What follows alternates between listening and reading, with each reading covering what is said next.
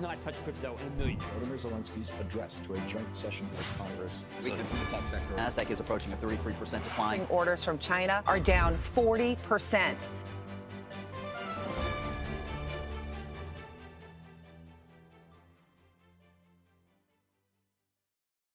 Bem-vindos a mais um News Report. Binance e CZ são processados pelo CFTC e esta semana abrimos com esta notícia que já devem ter ouvido falar. Uh, tanto o Binance como o CZ foram processados pelo CFTC, a Comissão de Negociação e Contratos de Futuros e Commodities, e já não é a primeira vez nem a segunda este ano que a Binance e a CZ são atacados ou acusados. Desta vez são processados por quebra de regras de derivados, um, várias vezes ao longo do, do, do, seu, do seu, da sua vida útil. CFTC reforça que a empresa deveria ter registado como agência há anos e que continua a violar as regras deste regulador. Obviamente que isto traz incerteza para os mercados e fez com que os mercados caíssem cerca de 4%. No Twitter, o CZ postou a sua famosa foto com o número 4, que faz referência quando existem um sentimento de FUD ou fake, uh, neste caso fake news, à volta dele e do Binance. Já agora, uma partilha cultural. Para quem não sabe, o número 4 uh, eh, é o número que os chineses uh, consideram um número indesejado e que representa o azar e está conectado com a morte.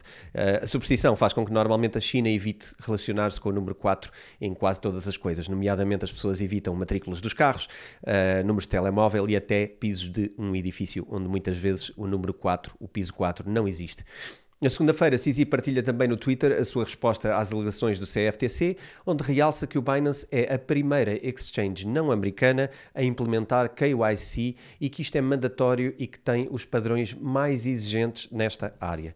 Sisi reforça que todas as pessoas que trabalham no Binance têm um 90-day no trading day rule, uh, no day trading rule e que uh, basicamente não estão autorizados a vender uma criptomoeda que tivessem comprado num período uh, inferior a 90 dias dias. E, portanto, isto seria uma proteção extra que o Binance está a fazer relativamente ao seu funcionamento. Na segunda-feira, Michael Saylor anunciou que a sua empresa MicroStrategy investiu cerca de 150 milhões de dólares em Bitcoin durante o mês de fevereiro.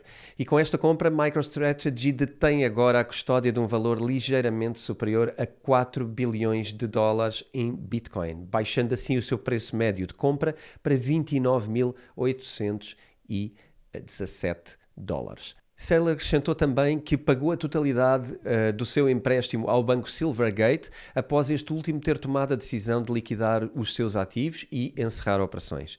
O empréstimo de 205 milhões era suposto ter pago até 2025, decidiu antecipar esse pagamento e Saylor decidiu pagar os restantes 161 milhões desta totalidade dos 205 milhões de forma antecipada e não no ano 2025. Conseguiu fazê-lo através de um acordo de venda das suas ações que utilizou para pagar este empréstimo, para pagar despesas e compensar algumas perdas relativamente aos resultados apresentados no último quadrimestre. CEO do Tether afirma que a empresa irá ter cerca de 700 milhões de dólares de lucro no mês de março e que o excesso de reservas vai ultrapassar os mil milhões de dólares.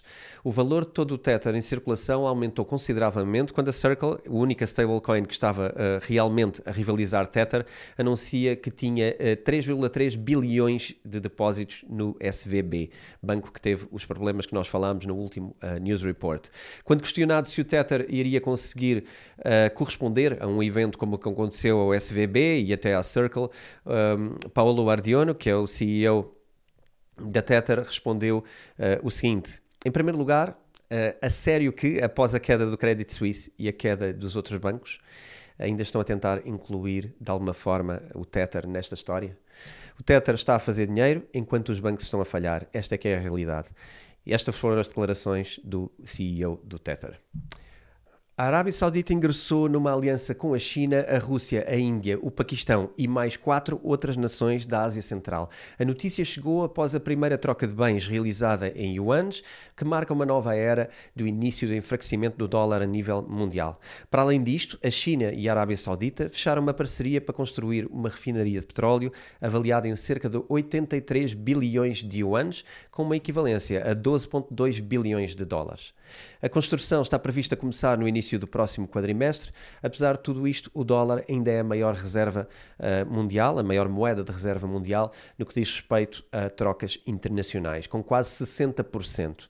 É seguida depois do euro com uma percentagem a rondar os 19% e depois do yen e da libra.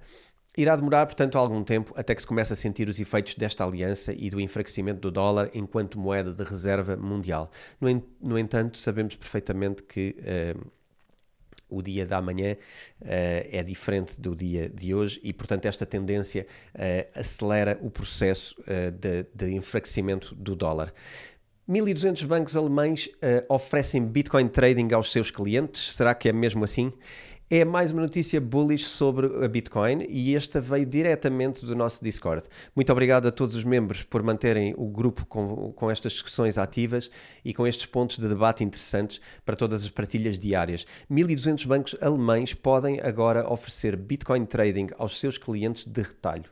O Deutsche Bank, uh, e aqui vou falhar no meu alemão, peço desculpa, Wertpapier Service, algo deste género, uh, é um processador de securities, um gigante na Alemanha que gera mais de 5,3 milhões de carteiras de securities e anunciou o lançamento da sua nova plataforma, que permite que 1.200 bancos afiliados seus possam oferecer Bitcoin trading aos seus clientes. Isto é profundamente transformador na banca tradicional e acho que é uma notícia de grande nota. De acordo com o comunicado, a experiência do utilizador é bastante simples e a aplicação está integrada na experiência do utilizador online, juntamente com aplicações do banco, onde já utilizavam outros ativos financeiros, aos quais agora adicionam criptomoedas. Este banco tem a intenção de se tornar um grande player no mercado cripto e pretende adicionar outros ativos, nomeadamente tokenized securities, no futuro próximo. Portanto, estejam atentos. Os Estados Unidos e a Coreia do Sul pedem agora a extradição de Do Kwon.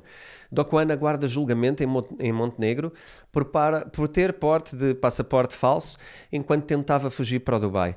O Do Kwon foi preso no dia 23 de março, depois das autoridades perceberem que o passaporte dele era falso e, para além disso, a detenção deste, deste ex-líder, fundador do Terra Luna, foi estendida por mais 30 dias para permitir aqui uh, alguma margem de manobra e tomar uh, decisões. Isto porque o Ministro da Justiça, Marco Kovac, diz que tanto os Estados Unidos como a Coreia do Sul solicitaram pedidos de extradição e que nenhum deles, aliás, que poderá ser que nenhum deles seja acedido e que ele acabe por não ser extraditado para nenhum destes lugares, vai depender de o Supremo Tribunal o considerar culpado dos crimes antes que estes pedidos de extradição sejam sequer aceitos.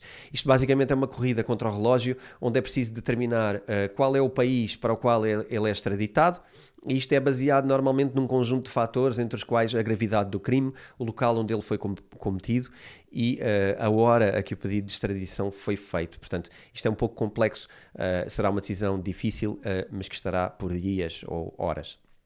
Agora vamos à nossa Lightning Round. Nasdaq pretende oferecer serviços cripto até ao final do segundo quadrimestre. No Reino Unido foi cancelado o projeto de lançar NFTs, que era um projeto governamental. Hong Kong incentiva os bancos a financiar Bitcoin e a investir eh, em empresas de criptomoedas. CEO do banco UBS demite-se. E Elon Musk apela para uma pausa de seis meses, em conjunto com muitos outros uh, nomes sonantes da tecnologia a nível mundial, uh, que pedem uma pausa de seis meses no desenvolvimento de inteligência artificial. Uh, Presidente Biden uh, diz que a crise bancária ainda não chegou ao fim. E deixo-vos com esta notícia, por hoje é tudo. Eu deixo também aqui o convite para que façam as vossas questões e comentários. Se tiverem alguma questão ou tema que queiram trocar, enviem um e-mail para bitcointalks.editoraself.pt. Obrigado por ficares até ao fim e boa semana. Até à próxima.